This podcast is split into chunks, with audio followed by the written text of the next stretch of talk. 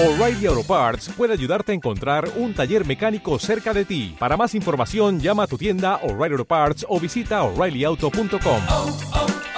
O'Reilly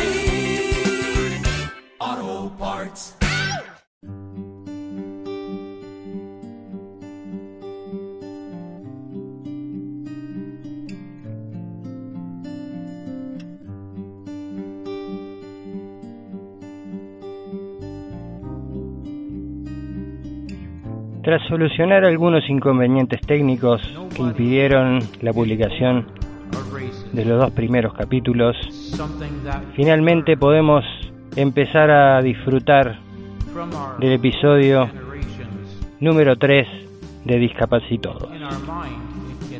En primer lugar, quiero presentarme, mi nombre es Daniel Fernández Mariño, tengo 46 años y tengo una discapacidad motriz producto de una artrosis vertebral que me presiona la médula.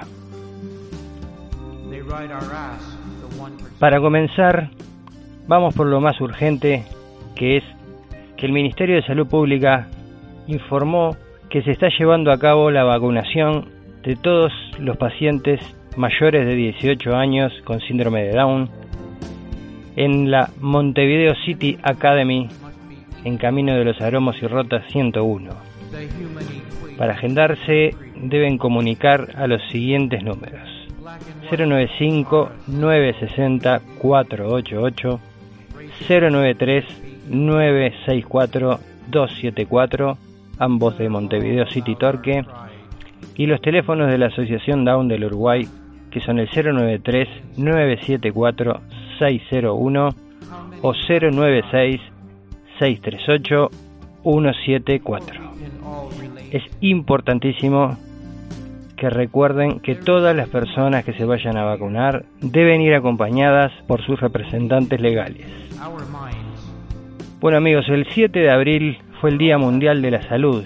Es cierto que ya han pasado unos cuantos días, pero en el medio de una pandemia no podemos dejar de lado a todo el personal de la salud que está dejando la vida literalmente, en algunos casos lamentablemente, para ayudar a frenar, a contener y a, si es posible, curar a todos los enfermos de este virus que increíblemente nos está azotando de una manera tremenda. Luego vamos a hablar de la Comisión Nacional Honoraria de Discapacidad.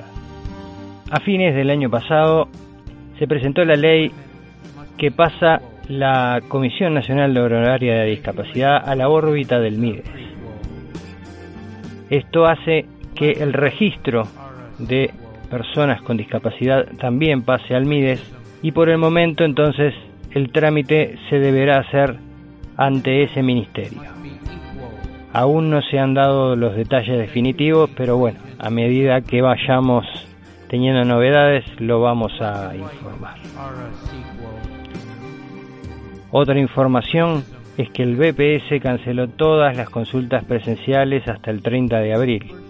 El patronato del psicópata también canceló todas las consultas presenciales, pero en este caso es sin fecha de regreso, por lo tanto no se sabe a ciencia cierta cuándo volverá a hacerse los trámites, por ejemplo, de la asignación doble o el trabajo que hacen en el propio patronato para las personas que están en tratamiento.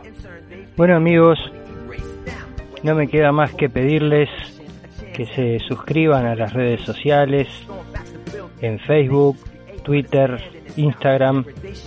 En las tres redes sociales estamos como arroba discapacitodos o que ingresen a discapacitodos.blogspot.com y ahí nos seguiremos manteniendo informados sobre cada una de las noticias que puedan ser de utilidad para todos nosotros. Les agradezco y le pido disculpas por la demora del primer episodio, pero a partir de ahora, por suerte, estaremos en contacto también por este medio que para algunas personas puede ser muchísimo más acorde a sus necesidades que la página web. Les mando un fuerte abrazo, cuídense y cualquier cosa siempre estamos a disposición para difundir cualquier información que sea de interés para las personas con cualquier tipo de discapacidad. Les recuerdo, soy Daniel Fernández Mariño y esto fue Discapacitados. Chao.